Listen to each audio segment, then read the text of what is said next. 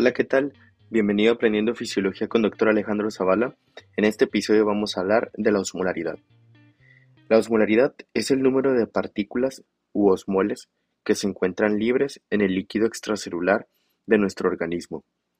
Los componentes que más influyen en la osmolaridad vienen siendo los siguientes: sodio, potasio, glucosa y BUN. El BUN es nitrógeno de la urea en sangre. Estos cuatro componentes son los más importantes ya que son los más abundantes en el líquido extracelular. La osmolaridad siempre se mide en miliosmoles sobre litro y el valor normal de la osmolaridad es de 280 miliosmoles a 300 miliosmoles en cada litro de agua que tenga la persona.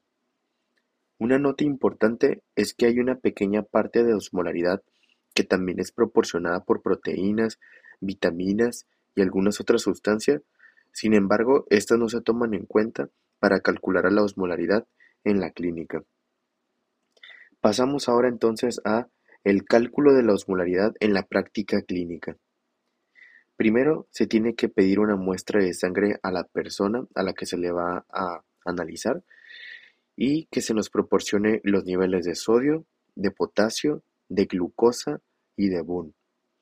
El sodio y el potasio por lo general nos lo proporcionan en milimoles o milequivalentes o miliosmoles.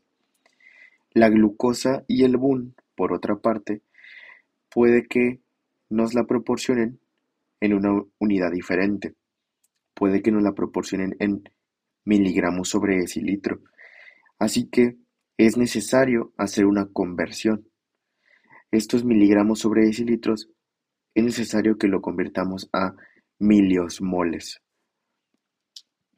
Para convertir a la glucosa y al BUN en miligramos sobre decilitros a miliosmol o milimol, tenemos que hacer lo siguiente. La glucosa se divide entre 18. Por ejemplo, si nos dicen que un paciente tiene glucosa de 80 miligramos sobre decilitro, si nosotros dividimos ese 80 entre 18, nos va a salir a 4.44. Y esto ya es en miliosmoles o milimoles. Y ya es una unidad que sí nos puede servir para la osmolaridad. Por otra parte, el BUN se divide entre 2.8. Por ejemplo, si nos dicen que una persona tiene de BUN 20 miligramos sobre decilitro, si a este 20 lo dividimos entre 2.8, nos va a salir a 7.14. Y esto ya es en miliosmol o milimol, una unidad que nos va a servir para calcular la osmolaridad. Así que bien, veamos ahora cuál es la fórmula para calcular la osmolaridad en, en la práctica clínica. Tenemos entonces lo siguiente. Si nos dan la glucosa y el BUN en unidades de milimol o miliosmol, ya no es necesario que hagamos ninguna conversión. Simplemente, si ya están en estas unidades de milimol o miliosmol, se van a sumar directamente con la fórmula que vamos a ver ahorita, que es la siguiente. La fórmula es sodio más potasio.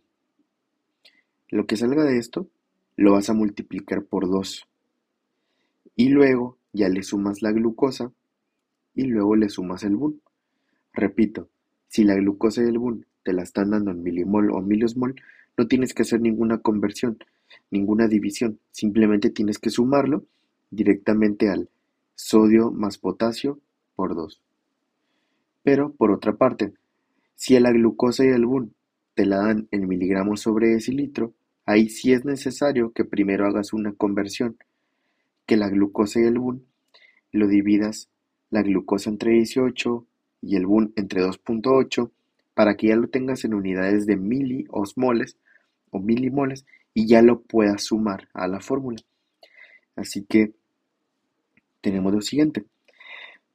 Si nos dan la glucosa y el BUN en miligramos sobre decilitro, la fórmula es así. Sodio más potasio. Lo que salga por 2. Luego le sumas la glucosa ya convertida en miliosmoles y luego le sumas el BUN ya convertido en miliosmoles. Ahorita como quiera vamos a ver unos ejemplos, sin embargo estas son las fórmulas.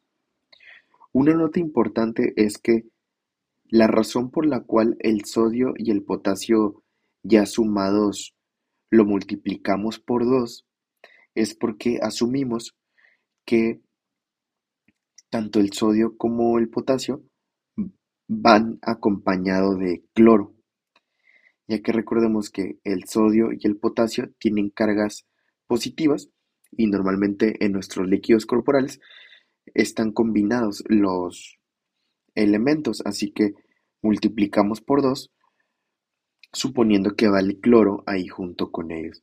Así que de esta manera también se está tomando en cuenta implícitamente al cloro. Ahora, veamos un ejemplo. Supongamos que nos dicen que una persona se le toman exámenes de laboratorio y nos piden que calculemos su osmolaridad y nos dan los siguientes datos. La glucosa es de 180 miligramos sobre decilitro. El BUN es de 18 miligramos sobre decilitro. El sodio es de 138 miliequivalentes sobre litro y el potasio es 4.7 miliequivalentes sobre litro. Como puedes ver, el sodio y el potasio por lo general te lo dan en la subunidad mili.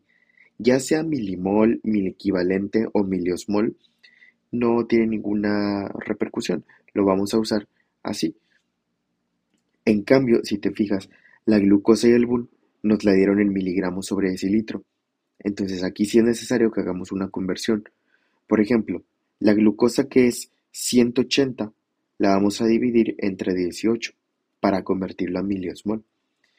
Y el BUN, que nos dijeron que es 18 miligramos sobre decilitro, lo vamos a dividir entre 2.8 para estarlo convirtiendo a la unidad de miliosmol.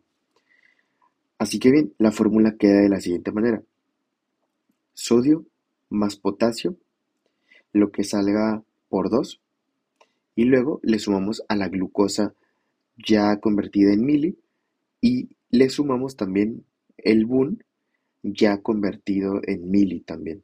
Así que la fórmula queda así, 138 del sodio más 4.7 del potasio, ¿ok? Es 142.7, eso se multiplica por 2 asumiendo que, como platicamos ahorita, que va el cloro ahí asociado a ellos. Y nos da un total de 285.4. A esto tenemos que sumarle la glucosa ya convertida en mili y el BUN ya convertido en mili. Y la glucosa ya convertida en mili es 10 y el BUN ya convertido a mili es 6.4.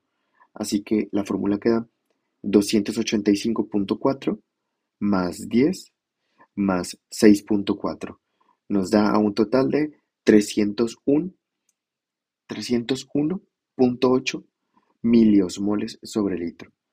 Así que esta es la osmolaridad del paciente. Y si recordamos, la, el valor o rango de normalidad de la osmolaridad es de 280 a 300 miliosmoles por litro.